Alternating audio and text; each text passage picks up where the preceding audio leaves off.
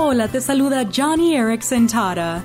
Mi amigo Michael Panther es un joven que creció en Sudán del Sur durante la guerra civil mientras vivía con parálisis.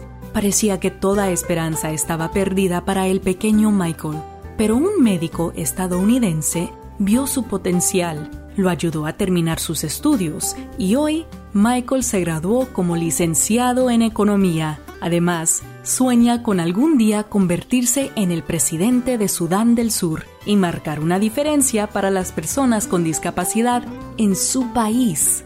¡Wow! Cuando veo a Michael, pienso en Jeremías 29, donde el Señor dice, porque yo sé los planes que tengo para ti, planes de bienestar, de un futuro y una esperanza. Y esa promesa es para ti también. Johnny y amigos, compartiendo el amor de Cristo a personas afectadas por la discapacidad.